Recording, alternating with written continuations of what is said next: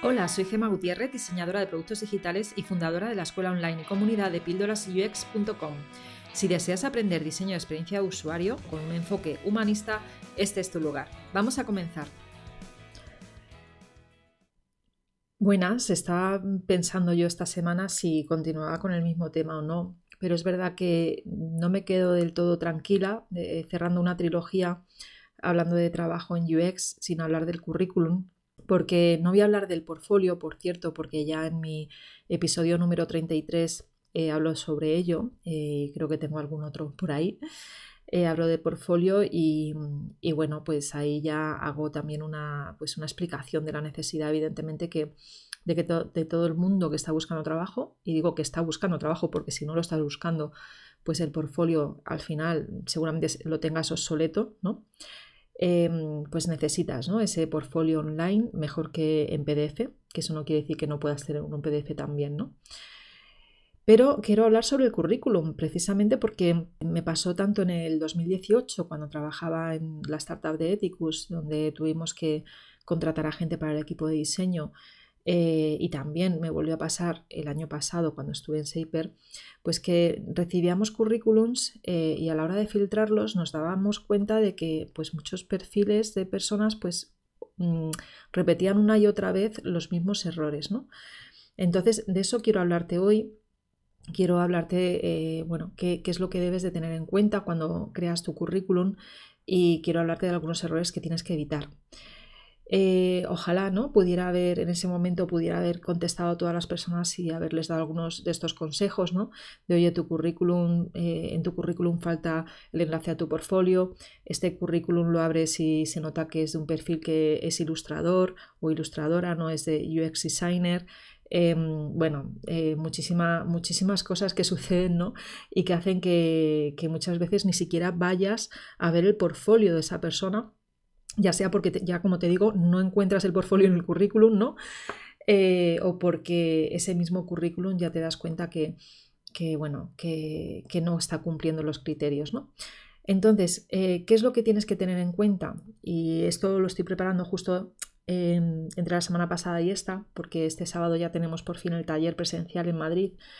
Y, y, vamos a hablar de este tema, ¿no? Vamos a enseñar currículums eh, que sí funcionan, currículums que no funcionan, em, aparte ya de, sobre todo a nivel visual y a nivel de legibilidad, ¿no?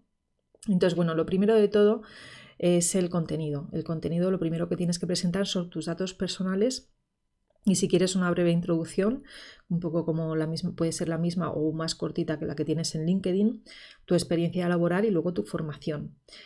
Los datos personales es donde em, yo te digo que tienes que poner el portfolio lo primero, ¿vale? Eh, evidentemente después de tu nombre, ¿no? También tienes que poner tu teléfono y tu email. La dirección no es tan importante, aunque quizás sí la ciudad en la que vives, porque hay muchas ofertas de trabajo, pues que eh, si no vives en la ciudad donde está la oferta y, no se puede trabajar en remoto, pues directamente te descartan. Tener esto en cuenta también, ¿no? Si estás buscando y estás, además, quieres cambiar de ciudad, eh, pues em, tienes que pensar que puede que te descarten precisamente para aquellos trabajos que no sean en remoto, ¿no? Aunque ahora como hay mucho teletrabajo, pues muchas veces te dan esa opción de estar un, tiempo teletrabajando y luego dar el salto ya y moverte a, esa ciudad. Eh, cosas que no son importantes poner, pues por ejemplo, eh, no es necesario tu fecha de nacimiento, no es necesario indicar tu edad en tu currículum, en, esos datos personales y tampoco eh, tu género, ¿no?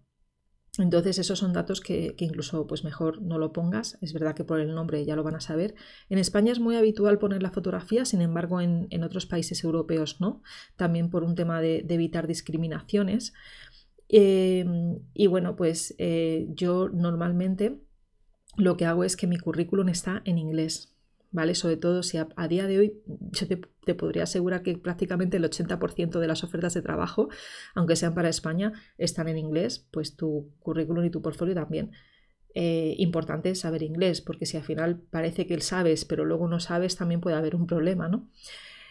Eh, más cosas que puede ser interesante em, que sepas. Bueno, pues ten claro que Tu currículum no es para ti, es para esa persona de recursos humanos que va a hacer ese filtrado y esa persona del equipo de diseño que también va a hacer ese filtrado. Por lo tanto, no se trata de que tu currículum te guste a ti, sino que tu currículum eh, tenga un objetivo principal que sea que contacten contigo para conseguir esa primera entrevista y debe ir orientado a conseguirlo. Es una herramienta para conseguir esto. ¿No? Entonces, eh, muchas veces cometemos el error de en la sección de experiencia laboral tan solo indicar el nombre de la compañía, los años en los que estuviste y el rol, ¿no? Si fuiste service designer, UX designer, product designer, pero luego se te olvida poner un pequeño listado de tareas y responsabilidades que has tenido. Eh, bueno, pues volvemos a lo mismo. Si el recruiter tiene, ha escrito una oferta laboral o se le ha pasado el equipo de diseño y tiene que asegurarse que tu currículum hace match con esa oferta, no va a poder hacerlo, porque tú no has indicado qué tareas has hecho, no has indicado qué logros has conseguido, ¿vale? Entonces, esto no se te puede olvidar. Eh, lo primero, la experiencia, o sea, primero los datos personales, luego la experiencia, luego indicas la formación. Esta va al final normalmente. Y aquí debes de poner, eh, evidentemente, también tu nivel de idiomas. ¿Vale? Importante. Si tienes un buen nivel de inglés y resulta que sabes que hay un cribado por ahí, por esa parte, porque piden saber inglés, pues eh, muy importante que pongas que sí, que tienes un buen nivel como para poder comunicarte y hablar en, ese idioma. Eh, si tienes carne de conducir, también podrías indicarlo, ¿vale? Simplemente porque aquí en Madrid, por ejemplo, pues hay eh, pues zonas o a las afueras hay lugares, sobre todo por el norte, donde hay muchas empresas, pero no hay un buen transporte público y me he enterado además recientemente de una empresa que recursos humanos directamente, si no tenías carne de conducir y coche, ni siquiera pasabas la criba, ¿vale? Entonces, bueno, esto también puede pasar. Y luego, evidentemente, importantísimo, y no te olvides de la formación que demuestra que tú sabes hacer lo que sabes hacer. ¿vale? Que muchas veces es verdad que la gente que viene de mi, eh, pues que tiene mi edad, que lleva ya muchos años en tecnología, eh, bueno, pues no es tan importante, ¿no? Porque hace 20 años no había formación de UX, es que no había. Entonces la formación la has ido adquiriendo eh, trabajando, ¿no? Pero es verdad que también es importante, incluso en mi, en, mi, perfil, eh, mostrar que sigues actualizándote a nivel formativo, ¿no? Entonces eso es interesante, ¿no? Si has, si has ido, por ejemplo, a una conferencia importante, eh, has hecho un workshop, eh, has hecho algún curso de especialización, que se vea que pues cada dos años más o menos vas actualizándote, eso también puede ser interesante. Em, y bueno, voy a pasar ahora a contarte los errores frecuentes ¿no? que, que solemos ver o que suelo ver cuando he estado haciendo este, este tipo de, procesos de selección? Bueno, pues lo primero de todo, muchos currículums no se pueden leer de una pasada. Cuando hablo de leer de una pasada me refiero a escanear con la vista para saltar de, bueno, de, información más importante a menos importante. ¿no? Este escaneo rápido lo hacemos sobre todo porque muchas veces eh, igual en una hora tienes que ver 10 o 20 currículums, ¿vale? Eh, o más. O sea, simplemente te llegan, imagínate, 50 emails ¿no? al día y tú solo tienes una hora al día para revisarlos, ¿no? Entonces, bueno, muchas veces la media se queda en un minuto de revisar ese currículum o incluso menos. Así que tienes que asegurarte que sea fácil de leer y para esto, evidentemente, tienes que seguir una serie de pautas, ¿vale? Una serie de pautas como dejar espacios, espacios en blanco, buena alineación de los textos, usar bullets si es necesario, eh, y nada de, y esto es otro error que sucede muchas veces, eh, bueno, de, aplicar ahí un estilo gráfico súper molongui que piensas que mola mucho, pero no mola nada porque hace que no se pueda leer ese currículum, ¿vale?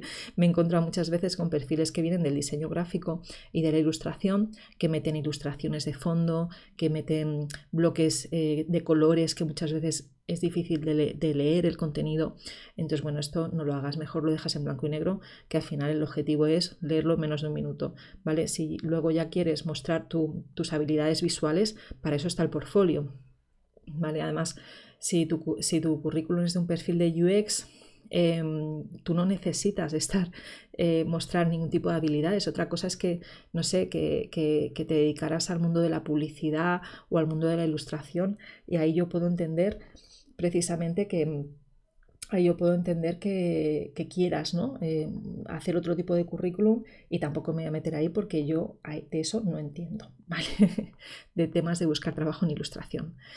El caso es que todos estos errores pues, pueden hacer que tu currículum acabe en la papelera virtual y que ni siquiera vayan a ver tu portfolio. O sea, puede pasar que abran tu currículum y que esté tan mal tu currículum que no vayan a ver tu portfolio. ¿vale? Esto pasa. Así que intenta facilitar la vida a la gente de los equipos de recursos humanos y a la gente de los equipos de diseño Mm, y, recuerda que si tu portfolio eh, lo ven en dos o tres minutos, tu currículum es posible que se quede en, 40 segundos, ¿vale? Así que dedica todo el esfuerzo posible en que sea legible, escaneable y fácilmente eh, de, lectura muy fácil. Así que bueno, espero que te haya servido. Este episodio sé que es muy cortito, pero no quería dejar eh, de hablar del tema en, en mi podcast. Y bueno, si quieres saber más, pues ya sabes que puedes asistir al taller. Todavía quedan varios días para que para, para, apuntarte. Vamos hablando y hasta luego. Si después de escuchar esta píldora te quedaste con ganas de más, entra a mi escuela online de Tribooks. Un lugar donde UX designers de todo el mundo aprenden, evolucionan y hacen comunidad.